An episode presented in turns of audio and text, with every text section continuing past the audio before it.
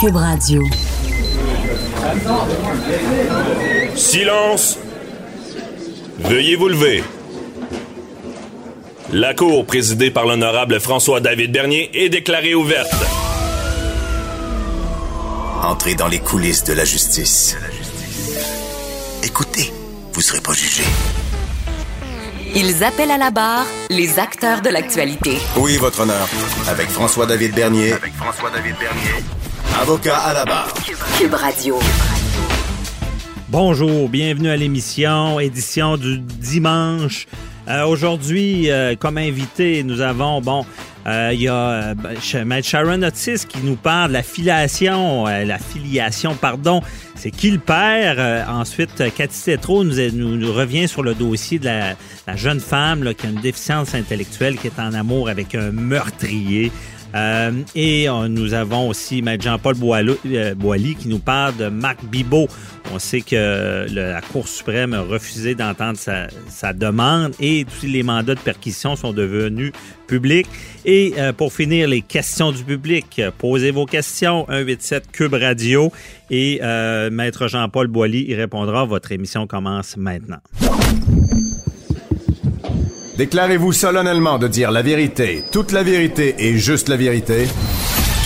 Avocat à la barre. Avec François-David Bernier.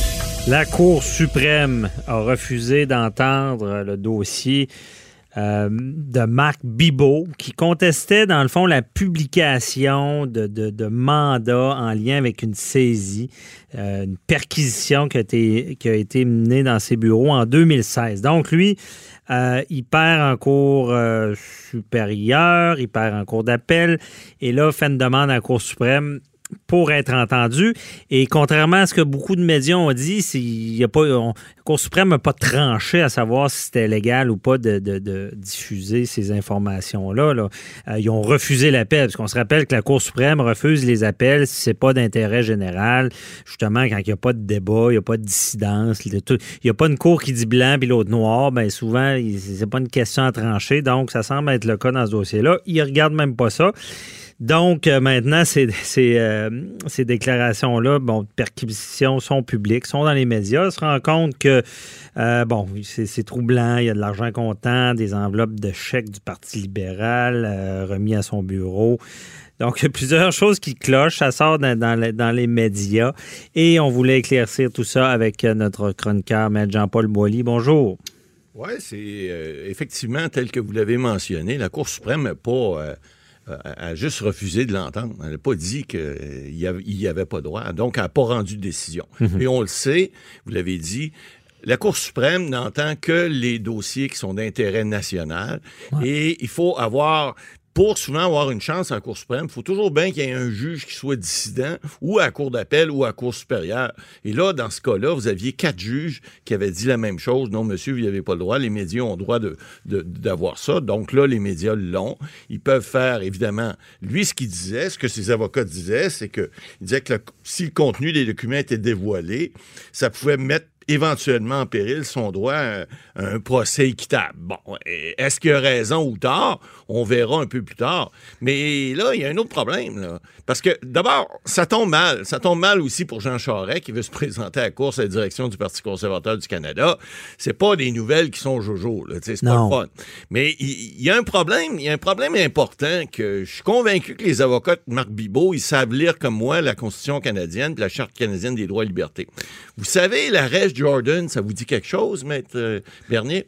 Pas des espadrilles, ça, Jordan? Non, non, non, mais ça, ça aurait pu, mais ça prend de l'air. Mais il reste que euh, l'arrêt Jordan est fondé principalement sur l'article 11 de la Charte canadienne des droits, l'article 11b qui dit que vous avez le droit d'être jugé dans un délai raisonnable. hein? On a vu que Nathalie Normando faisait une demande, là, et que là, la Cour va se prononcer parce qu'elle a dit, écoute, ça fait assez longtemps.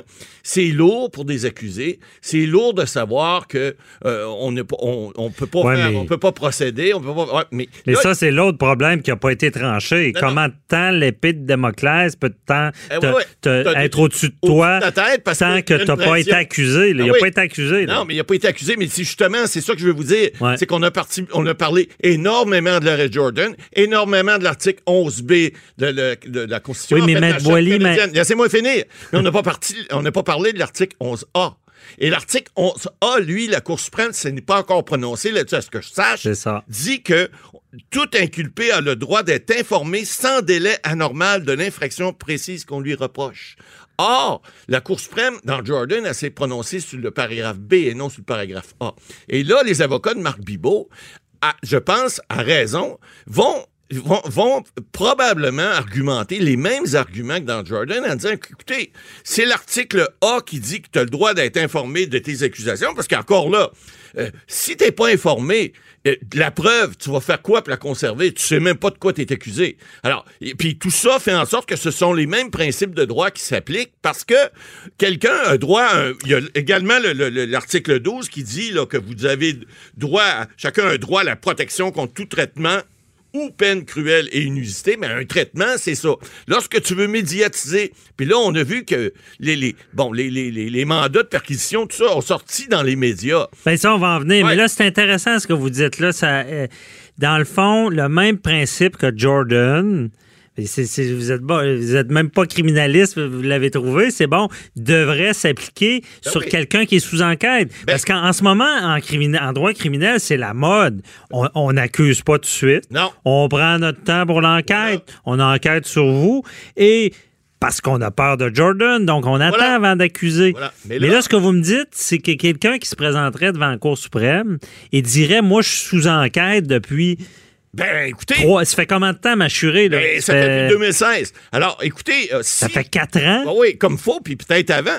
Mais si, au moment où cet individu-là, M. Bibot et autres, sont mis au courant qu'il y a une enquête sur eux, ben l'article 11A s'applique. Je comprends qu'avant ça, le criminel ou la personne qui aurait commis une infraction, je dis pas que M. Bibot est criminel, mais la personne qui aurait commis une infraction, s'il n'est pas avisé qu'il y a une enquête sur lui, ben, il n'y a pas de, y a, il y a pas de crainte, il y a pas de, y a pas, il subit pas de dommages, il n'y a pas personne qui lui dit qu'il enquête sur lui. Alors, il n'y a pas à craindre quoi que ce soit, il n'y a pas à vérifier quoi que ce soit, il n'y a pas à préparer quoi que ce soit. Mais la minute où il l'apprend, puis là, ben, dans ce cas-ci, je peux vous dire qu'il il l'a appris des médias, il l'a appris, et puis c'est- vous savez, c'est la crédibilité de quelqu'un, là. Alors, euh, quelqu'un qui est en affaires comme lui, qui subit ça, ben, c'est certain que quand je vous parle de l'article 12 également, qu'on chacun a droit à un traitement qui soit pas euh, inusité ou qui donne pas euh, un traitement qui soit considéré comme étant inusité, ben, je pense que les tribunaux vont avoir à se prononcer là-dessus. Alors, je sais pas ce que ces avocats vont faire dans ce cas-là,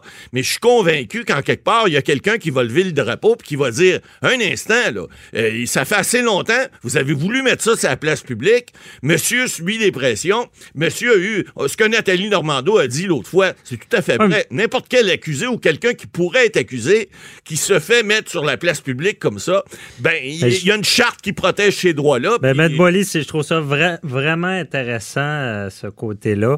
Euh, On est toujours intéressant, avocat là-bas. On essaie de l'être, en tout cas, mais ça, Oui. c'est un, un élément Mais qui n'est non, pas sorti c'est des médias encore. Puis, moi, je suis convaincu que c'est ce qui va probablement arriver dans ce cas-là. Parce que euh, je comprends que l'enquête est compliquée. Là, on a vu, là, vous avez dit en introduction, là, il y aurait peut-être eu de la- des, des enveloppes, des ci, des ça. On ne sait pas quoi exactement. Il n'y a pas eu de- d'accusation de, fait encore. Mais si le mandat de perquisition dit ces choses-là, puis qu'on rend ça public en plus, ben, Ben là, c'est une autre chose aussi. Parce que, bon, en résumé, ce qu'on dit, c'est que c'est pas vrai qu'on peut être sous enquête ad vitam aeternam et que euh, la, la- la technique de la couronne d'attendre avant d'accuser va, fonction- va fonctionner longtemps. Parce qu'il y en a un qui va se tanner et là, on- ça risque d'être Marc Bibot qui va dire, ben regardez, là, euh, comme on avait vu avec la Chambre euh, des communes, là, accusé, c'est- c'était quoi la phrase, donc, du, du- du président de la Chambre? euh, oui, monsieur, ici à Québec, à l'Assemblée nationale, Ouais. il avait dit, euh, dans, dans- c'était dans le cadre du policier de, la Sûreté du Québec qui avait été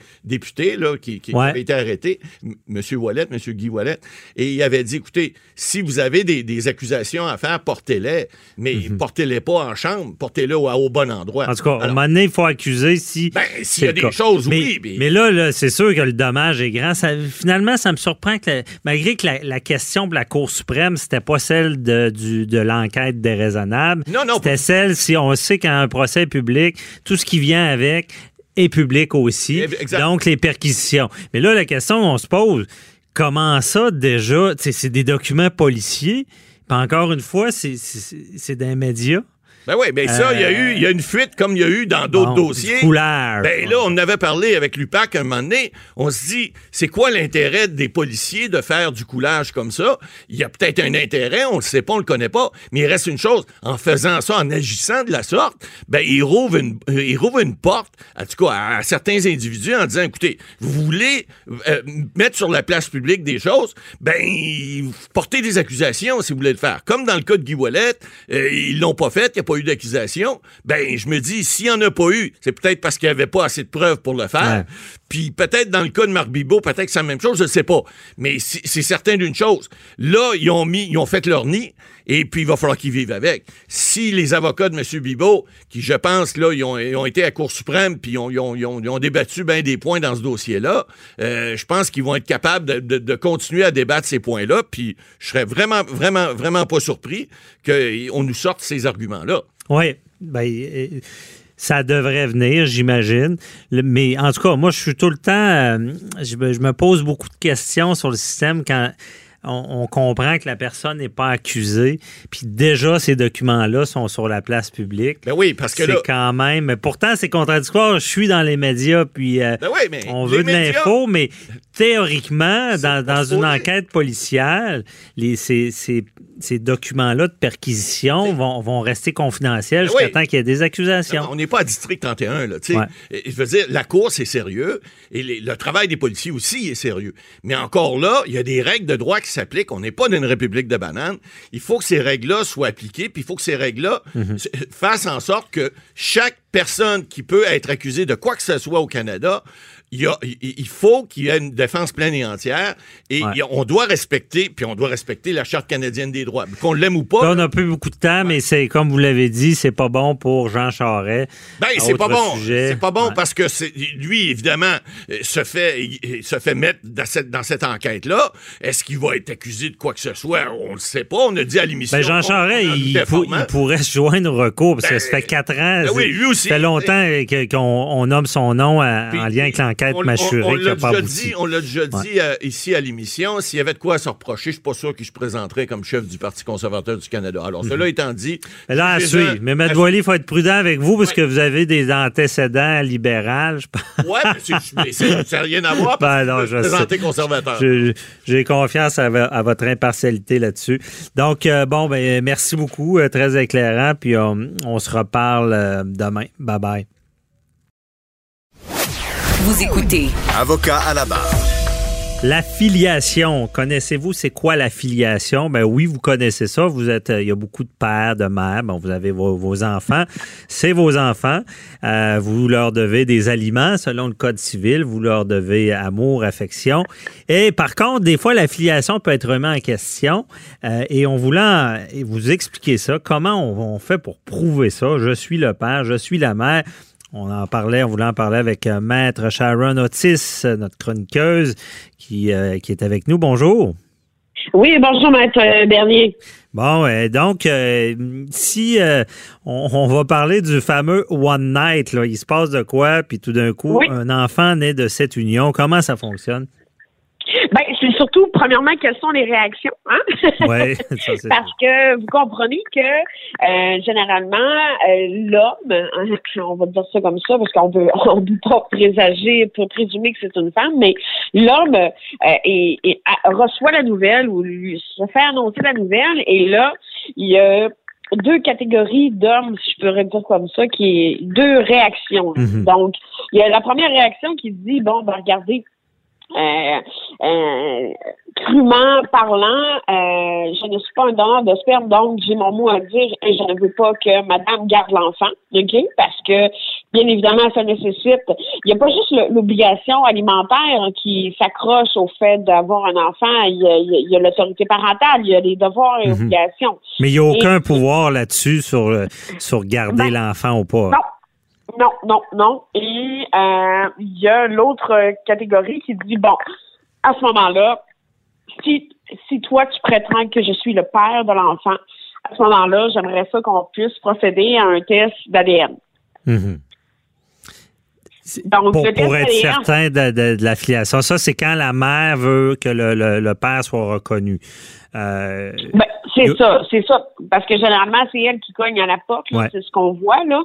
Euh, parce que des fois, Mais- euh, il y a certaines filiations où est-ce que c'est plus difficile à reconnaître puisqu'on ne sait pas si madame a eu plusieurs euh, partenaires. Partenaires, À ok. ce moment-là, c'est plus difficile là, pour la reconnaissance de paternité. Mais Maître Otis, il y a aussi les cas, euh, le père sait que c'est lui le géniteur, mais la mère ne le veut pas dans le décor. Donc, elle lui dira pas où est-ce qu'elle va accoucher ou... euh, euh, et, et ne voudra pas qu'il parce qu'on sait si euh, à l'hôpital là, ben, vous l'expliquerez si on est marié c'est différent là, mais sinon on doit signer le- cette petite feuille là comme quoi on est le père la pas. déclaration de naissance. Là. Bon, c'est ça.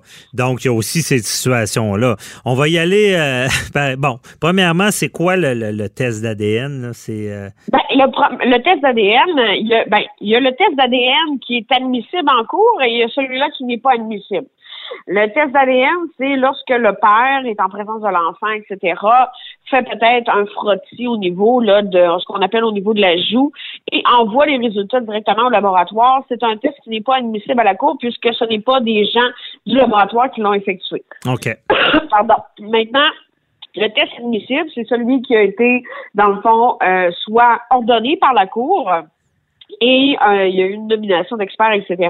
Et je vous dirais là que euh, la littérature au niveau du- des, des- des résultats du test d'ADN et euh, va, va toujours dans le même sens, c'est-à-dire que c'est à 99,9% sûr, ok, Mhm.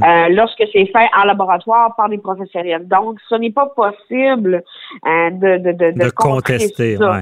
Mais, Maître Otis, si donc quelqu'un, bon, que ce soit quelqu'un qui veut savoir si c'est vraiment son enfant euh, et la mère qui veut que ce soit le père, ou à l'inverse, le, le, le, père qui dit, ben, je veux être, reconnu comme euh, ayant la paternité, pour que le test soit valable, il va falloir demander un juge avant, c'est ça, je comprends? Ben, on peut faire une demande de reconnaissance de paternité et à ce moment-là dire que bon, soit parce qu'il y a quatre façons de prouver le lien de filiation.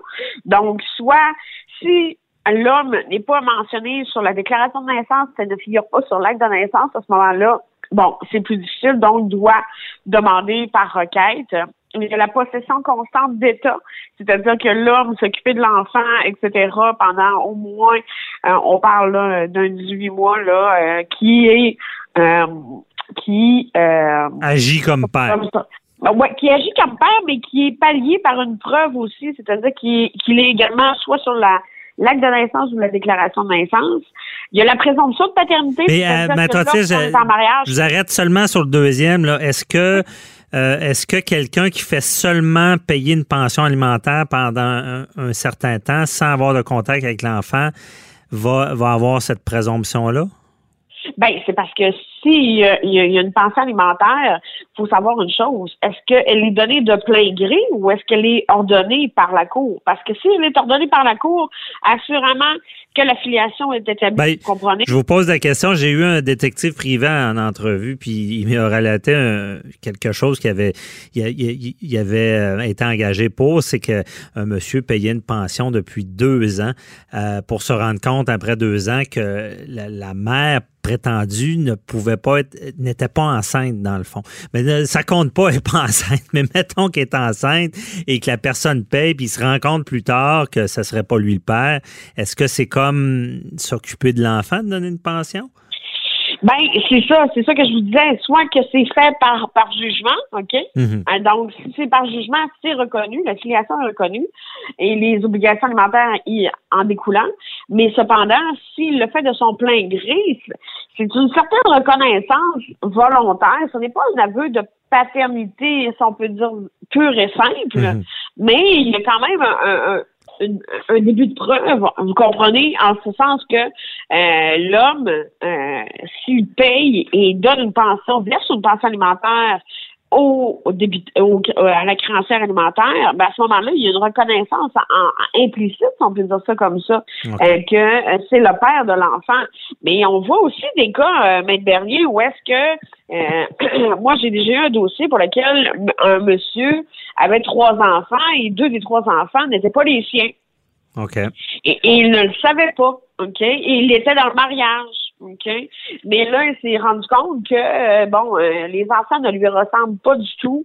Euh, bon, euh, pour un exemple typique, là, les enfants sont blonds, platine, lui, les cheveux noirs, euh, vous comprenez? Oui. Et là, euh, considérant qu'il y a eu, que monsieur était sur l'acte de naissance, qu'il était déclaré dans la déclaration de naissance, qu'il y a eu une possession constante d'État et qui en plus était dans le cadre d'un mariage, Mhm. dans, dans le fond, le, dans les, les enfants sont nés dans les 60 jours du, du en tout cas, pas de la fin de l'union, s'il y a eu fin de l'union.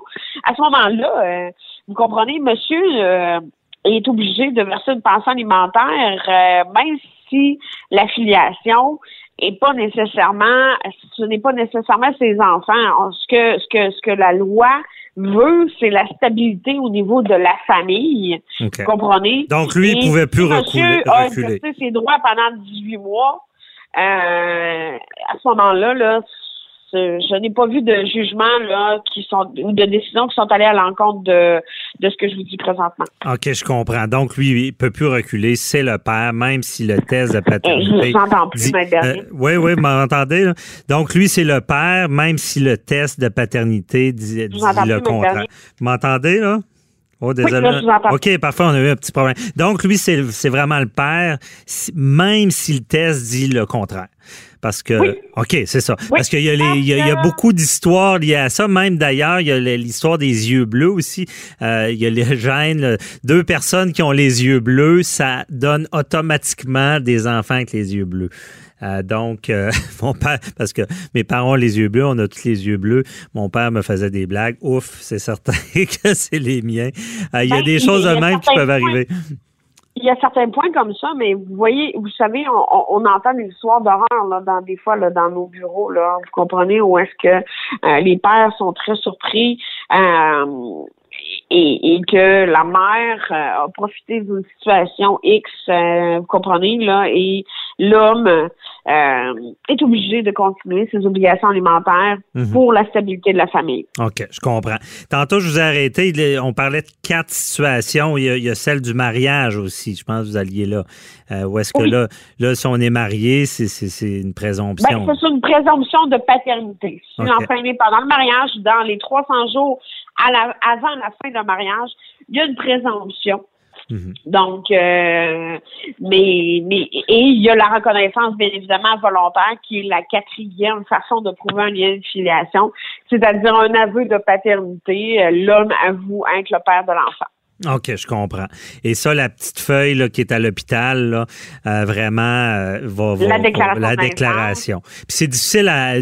la filiation, c'est quand même difficile à contester par la. Ben, c'est compli- c'est compliqué aussi. Mhm. Et euh, il y a plusieurs critères, euh, vous comprenez, euh, tout dépendant de la situation de la personne ou de la famille. À ce moment-là, euh, on peut ou on ne peut pas euh, contester l'affiliation. À ce moment-là, tu sais, je recommande aux gens peut-être de, de prendre, de, de, de vérifier euh, leurs Mhm. droits avant, parce qu'il n'y a pas une situation qui est pareille.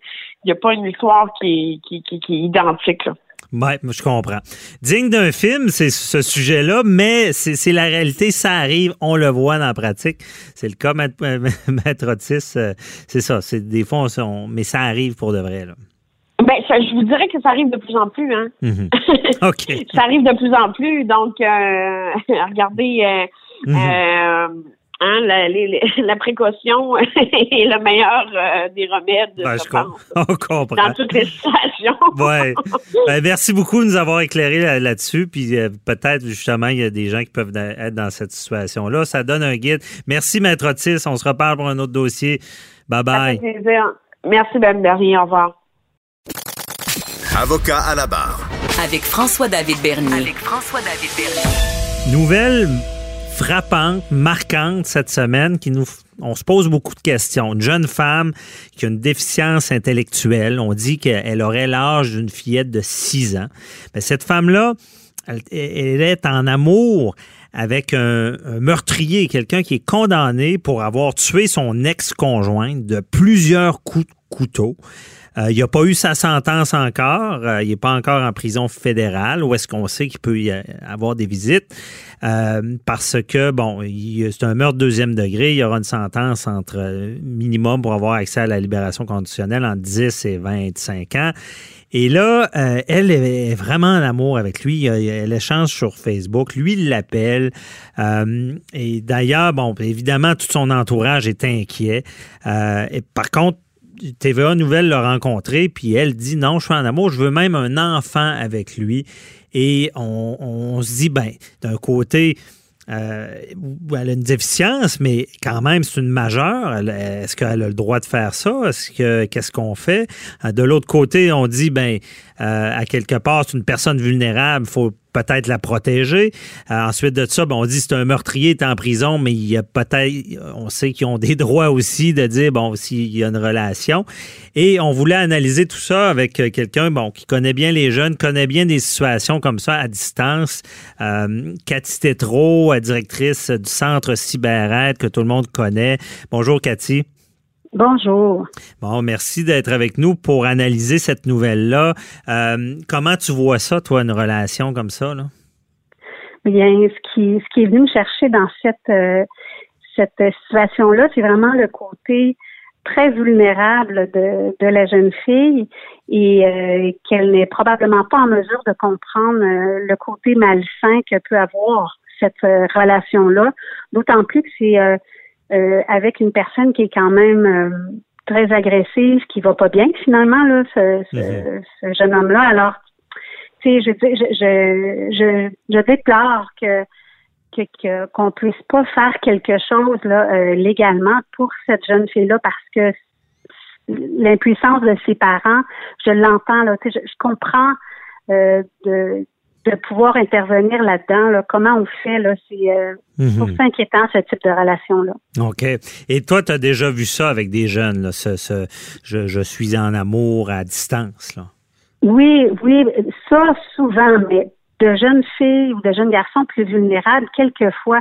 Et cette situation-là me fait penser à une situation que que j'étais intervenue dans une école où une jeune fille qui était euh, Asperger, euh, euh, un léger trouble du spectre de l'autisme. Euh, elle avait, elle, elle, avait démarré une relation avec un homme plus âgé et puis elle était complètement en amour, mais c'était une relation qui était malsaine parce qu'il y avait des échanges de photos. Puis comme elle, elle était mineure, euh, il y avait les policiers là-dedans, il y avait tout ça. Alors, mais elle ne voulait pas admettre que sa relation euh, n'était pas saine, euh, qu'elle se faisait avoir et elle avait beaucoup de peine et de la colère parce qu'on lui enlevait l'homme, on lui enlevait son amoureux. Mhm. Donc, elle, n'avait pas la, la, compréhension nécessaire pour comprendre que cet homme-là la manipulait, autrement dit. Et, et ça m'a fait penser à la situation de, la jeune fille que vous avez dit qu'il y a quand même une compréhension de la vie à 6 ans. À 6 ans, on n'est pas en mesure, on n'a pas la maturité pour déterminer si une personne, euh, euh, ce qu'elle dit, ce qu'elle fait, si, c'est sain pour nous ou pas. Mm-hmm. Alors, ça m'inquiète. Parce que euh, c'est bon, on, fait le, parallèle avec une jeune fille, parce que c'est un peu ça.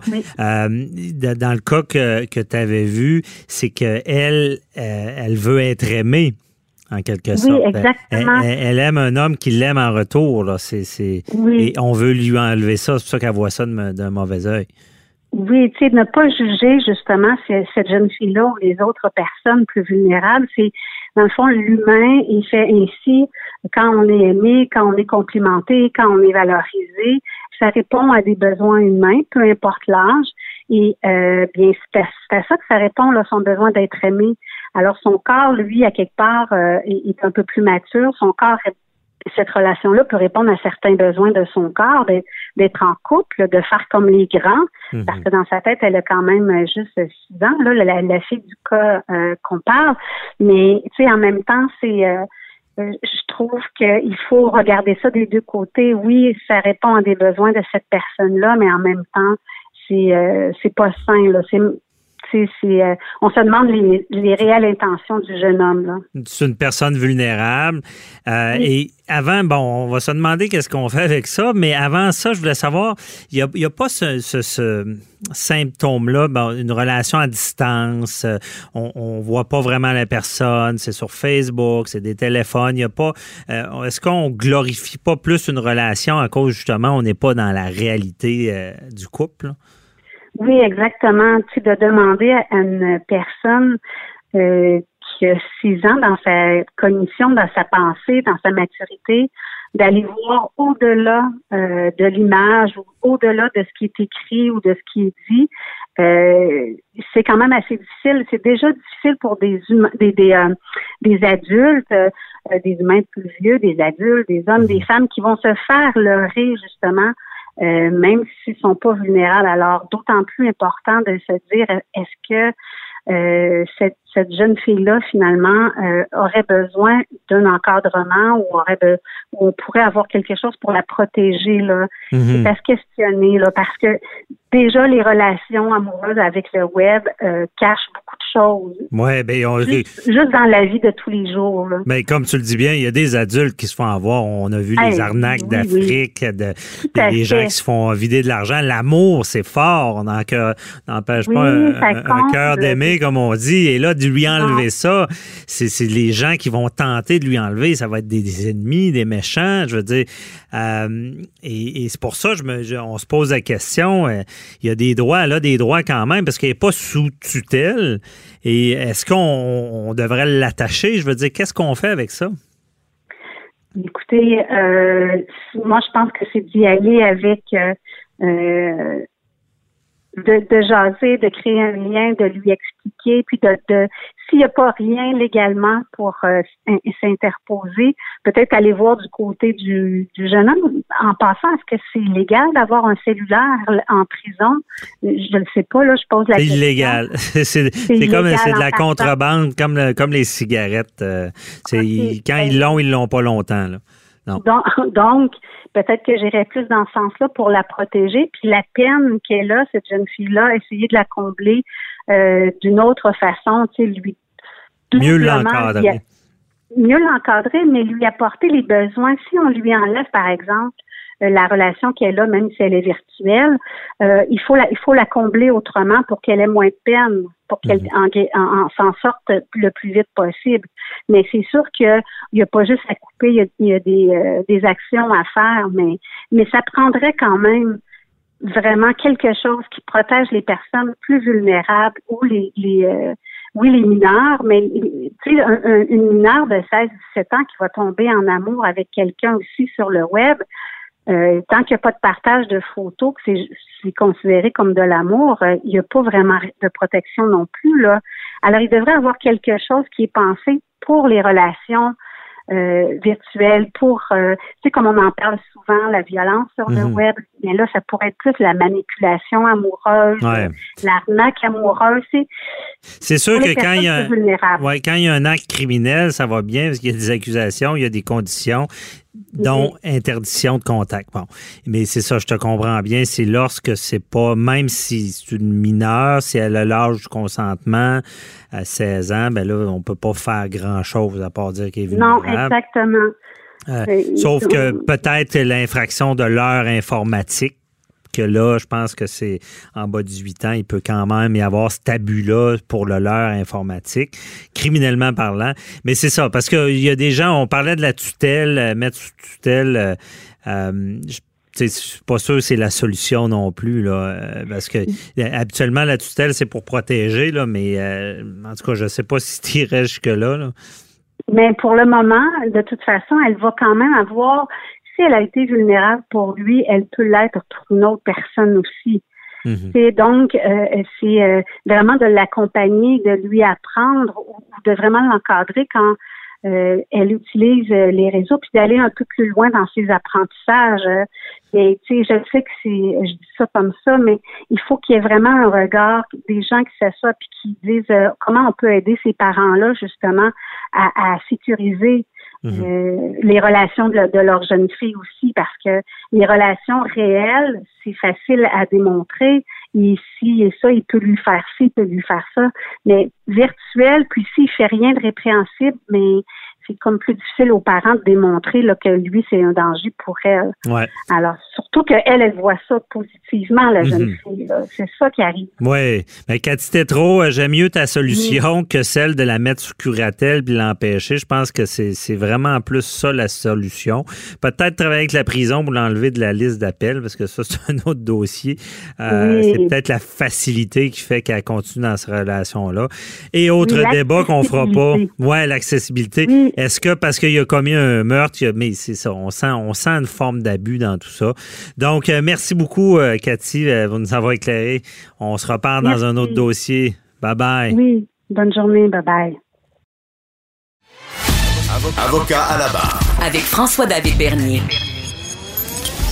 Des avocats qui jugent l'actualité tous les matins. C'est maintenant l'heure des questions du public. Vos questions euh, que vous nous avez posées sur le Facebook au, euh, ou au 187 Cube Radio. Et je suis toujours avec Maître Boily. Rebonjour. Bonjour. Euh, prêt à répondre pour nous. Donc, on y va, on y va avec la première question.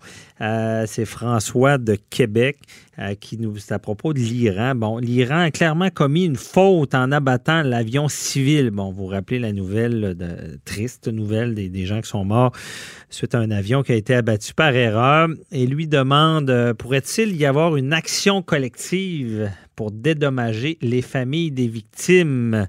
Ouais, euh, question- En Iran, ça ne sera pas évident. là. Non, ben là, écoutez, il y, a- y une- il y a une convention qui est la convention de Varsovie, qui, euh, qui regroupe tous les pays euh, signataires, qui a été refaite par la Convention de Montréal il y a quelques années, Mhm. qui prévoit que tous les pays signataires, et l'Iran, j'ai vérifié, est aussi signataire de ça, l'Irak également, et, et d'autres, presque la totalité des pays sont signataires de ça. Tous ceux qui ont des compagnies aériennes ont signé cette convention-là, dans lequel il est prévu des indemnisations pour une perte de vie en vol.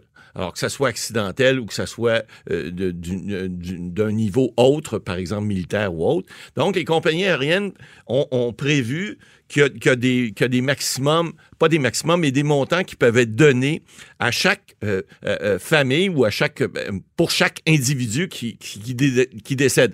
Mais là, la question de François, c'est de savoir, est-ce qu'on peut faire une action collective? Bon, la réponse première, ça serait Possiblement, mais comme la Convention de Montréal s'applique dans l'aviation, euh, les montants, c'est 200 000 c'est automatique s'il y a un décès causé dans un avion, qui n'est pas un décès normal. 200 000 par personne. Oui, par personne. Plus, si vous avez des dommages qui sont supplémentaires, vous devez le démontrer, parce que il y a un premier 30 000 qui est comme automatique, qui va être donné aux, aux familles de victimes par une réclamation. Parce que là, on a 57, je pense, passagers qui sont des Canadiens, dont 6 ou 8 Québécois, ou en tout cas d'origine québécoise. Euh, et, et ces gens-là, on doit immédiatement un premier montant de 30 000. C'est la compagnie aérienne qui va, qui est, qui est irakienne, euh, qui est, euh, excusez, c'est une compagnie qui est euh, de... Euh, Euh, pas de- russe, Uk- mais. ukrainienne, excusez, Ouais. qui va payer et elle va réclamer euh, contre l'Iran ces montants-là. Bon. Oui, il pourrait y avoir une action collective si on voulait, par exemple, réclamer euh, des montants additionnels parce qu'il y aurait eu d'autres dommages, parce que ça s'est fait de façon, bah, on dit involontaire en Iran, là, c'est ce que le- le- le- le- le- le- les, les autorités iraniennes ont, ont fini par euh, confirmer au bout de trois jours, là, mais il reste que, euh, bon, aller exécuter un jugement en Iran, moi, pour ça, je le ferais, là. Ben, c'est ça le problème. Mais, tu sais, mettez ça, euh, si c'était le Canada qui avait fait une erreur, Ah, tirer sur un avion, C'est clair que l'action collective, elle serait déjà en place. euh, ça serait soigné Euh, pas à peu près. Ouais. Mais il reste. Mais moi, je serais. C'est ça, le, le régime iranien, qui oserait aller Ben, poursuivre le gouvernement? Il faut comprendre. Moi, je serais pas le représentant là, de non, mais euh, le, le- le gouvernement, l'Iran des compagnies d'aviation aussi, là. Alors, ces Ah, gens-là. le système ont- de justice non, je là-bas. comprends, il n'est pas hein. pareil, mais sauf que ce qu'on peut faire, ce que j'ai vérifié dans la loi, c'est que les, les, les gens qui peuvent poursuivre peuvent poursuivre là où, il, il- il- par exemple, il y avait une destination où là, la compagnie aérienne avait un, un- un siège social, donc ils pourraient poursuivre en Ukraine. Ceux qui avaient leur destination finale à Toronto ou à Vancouver ou à même Montréal pourraient poursuivre au Canada. Alors, et là, Mais là, après la faute ben, vient de l'Iran Ben, qui a battu l'avion. Sauf que la Convention de Montréal, ce qu'elle prévoit, c'est que c'est la compagnie aérienne qui doit d'abord indemniser et la compagnie aérienne doit se retourner contre le responsable qui est l'Iran. Et là, l'Iran, s'ils veulent pas payer, ben là, il peut avoir des sanctions internationales. Puis pour eux autres, ils ont pas intérêt, surtout qu'ils ont admis leur faute, là, du bout des lèvres, mais ils l'ont admis pareil. Alors, ils ont vraiment pas intérêt à ce que ça, est-ce que, est-ce que ça, ça se fasse pas. Mais évidemment, si, parce que pour répondre à la question encore là de François, si on prend une poursuite collective ici, bon, faut faire ce qu'on appelle exemplifier le jugement qui pourrait intervenir ici au Canada. faut le faire exemplifier en Iran parce que c'est là qu'on on voudrait exécuter. Et puis là, ben, les tribunaux iraniens, évidemment, c'est pas comme ici, mais il reste qu'ils pourraient pas nier la responsabilité. Ils l'ont déjà admis. Alors, à ce moment-là, oui, ça serait possible, mais comme je vous dis, il y a déjà une convention internationale qui est là pour ces problèmes-là, que ce soit des crashs qui soient provoqués par des bombes, par des missiles ou par euh, un problème quelconque au-dessus d'un- d'un- d'un d'un territoire aérien, parce que là, c'est au-dessus du territoire aérien iranien. Ben, et à ce moment-là, cette convention-là s'appliquant, ben, ces gens-là vont pouvoir être indemnisés à ce niveau-là. Maintenant, combien de temps ça va prendre pour se faire payer? Ben, évidemment, là, l'Iran a fait une conférence, il y a eu une conférence internationale, mais je pense que l'Iran n'a pas euh, bon, évidemment, euh, donné condoléances aux, aux familles des victimes, mais je pense qu'il n'a pas parlé d'indemnisation. Non, pas encore. Mais le- Ouais. le gouvernement canadien, M. Trudeau, a fait une déclaration dès le départ en disant, écoutez, euh, il y a des gens qui vont payer pour ça. là. Il y a des- on va aller chercher, on va chercher les, dé- les dédommagements que ces familles-là ont droit. On veut avoir d'abord des excuses, ça a pris du temps, on l'a eu, mais on veut aussi, parce que c'était une erreur, semble-t-il, on a pris ça pour un missile. Bon, puis un missile puis un, puis un avion de ligne, il me semble qu'il y a une différence, mais enfin, sur des radars, des fois, tu Il était sur le qui-vive. Voilà. Mais il reste que ben, la déclaration de Trump avait pas aidé euh, au préalable. On Mhm. sait ce que c'est. là. Il, avait dit, lui, ben, écoutez, moi, je vais aller détruire même des sites historiques. C'était pas brillant de sa part, mais c'était pas plus intelligent des Iraniens. Ce qu'ils ont fait là, il y a eu euh, au-dessus de 167 morts. Je veux dire, ça aussi, c'est pas. C'est, une bavure, c'est plate, puis ils vont avoir à payer pour. C'est tout le temps, parce que j'avais eu euh, euh, Matt Paradis d'Avocats sans frontières, Ouais. disait, c'est ce qu'on veut éviter dans une guerre, c'est qu'il y ait des pertes civiles. Eh oui, on essaie tout le Et temps, là, mais c'est toujours ça une guerre. Ouais, c'est toujours ça, une guerre. guerre. Alors, c'est malheureux, mais c'est comme ça. Et puis, il y aura des, des recours certainement qui vont être faits. Hum. Mais c'est sûr que ces gens-là, en consultant des avocats, ils vont pouvoir poursuivre. Oui, puis évidemment, le pays euh, favorise pas l'action collective comme Non, on le verrait. pas du tout. Ouais. Euh, merci. Euh, ensuite, une autre question. Linda de Brossard qui a découvert qu'elle a un écoulement de toit de sa maison qu'elle a acheté il y a deux ans. Elle demande si elle a un recours et ce qu'elle doit faire pour récupérer les dommages qu'elle a subis. On a déjà parlé, là. S'il s'agit d'un vice caché, puis il faut qu'on se comprenne, vous savez, M. Bernier, un vice caché, c'est quelque chose qu'on pouvait pas lorsque vous avez acheté votre maison il y a deux ans. là. Avant, pour un vice caché, on disait qu'on avait un délai de six mois. Le Code civil a changé, on a déjà parlé. Maintenant, c'est trois ans.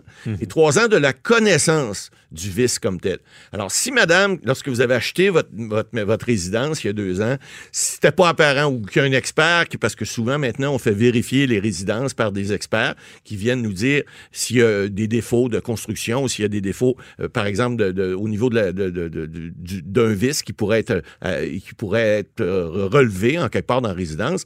Si c'est pas apparent, ben, si vous aviez déjà des, coulasses d'eau dans votre toiture vous n'avez pas posé de questions, ben, vous pouvez avoir quand même un recours parce que vous l'avez découvert, vous avez trois ans toujours pour eux. Mais si vous passez trois ans, ben là, vous aurez plus de recours. Par contre, si le vice était caché, ben c'est au moment de la découverte du vice, là, vous avez trois ans de cette période-là. Donc, si votre vice, parce que là, vous êtes, ma- manifestement, vous avez le droit de, de réclamer, parce que s'il y a un défaut à la maison, vous pouvez réclamer. Mais si vous ne pouviez pas le savoir, vous avez encore trois ans pour réclamer. Ouais. Mais si vous pouviez le savoir avant, vous pouvez le faire.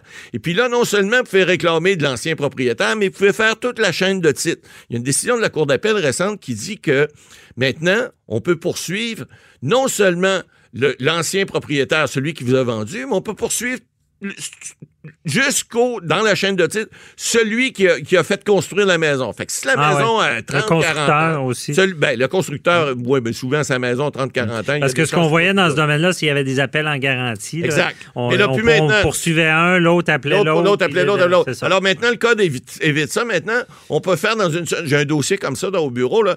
On peut, dans une seule poursuite, dans la même poursuite, au lieu d'appeler tout le monde en garantie, avoir tous les propriétaires de l'immeuble depuis la construction. Comme ça, ils chicaneront entre eux pour savoir qui est responsable. Souvent, souvent ils, ils payent une partie, puis le dossier, c'est Ben, c'est souvent ça, parce que souvent, les montants sont pas si. Et vous savez, Mhm. des fois, si c'est 20 000 ou 30, 40 000, on dit souvent entre avocats, hein, Ouais. s'il y a plus qu'un avocat dans le dossier, ou deux, on essaie de régler le dossier en bas de 100 000 parce qu'on le mange en frais. Mais si c'est un dossier où il y a Ouais. trois ou quatre défendeurs, ben à ce moment-là, si votre dommage, je sais pas, moins 30 euh, ou 40 000, au lieu de payer des frais d'avocat, chacun 5-6 000, vous mettez de l'argent dans un pot, puis ça se règle Non, non. dans ce temps-là. Mais alors, ce que vous devez faire, par contre, c'est envoyer une mise en demeure. Ça, c'est important Ouais. de faire pour dire- déclarer Écrite, il faut le rappeler. par écrit. Ça vaut rien un recours en vice Non. caché s'il n'y a pas un écrit qui prend un écrit. dénonce le vice. Pas rien qu'un appel. On le rappelle parce qu'il y a des dossiers qui tombent à cause de ça. Vous envoyez ça par courrier certifié pour être certain que ça a été reçu. Et puis à ce moment-là, ben là, à partir de là, là, vous pourrez prendre un recours Et après. toujours la notion de vice caché versus vice apparent. Apparent, vous pouviez le voir. Caché, non. Mais même si le vice est apparent, vous avez quand même trois ans pour poursuivre. Si jamais il y a un problème, ben au moins vous pourrez le faire. Mais si vous le faites pas dans le délai de trois ans, vous allez être prescrit. Merci beaucoup, Matt Boily. On se retrouve la semaine prochaine. C'est tout pour nous aussi. Euh, donc, euh, merci à toute l'équipe. Joanie à, à la mise en onde et euh, à la. ben, surtout Joanie qui a un bon travail. On se retrouve euh, la semaine prochaine et posez vos questions et il répondra. Bye bye. Cette émission est maintenant disponible en podcast. Rendez-vous dans la section balado de l'application ou du site cube.radio pour une écoute sur mesure en tout temps. Cube Radio, autrement dit. Et maintenant, autrement écouté.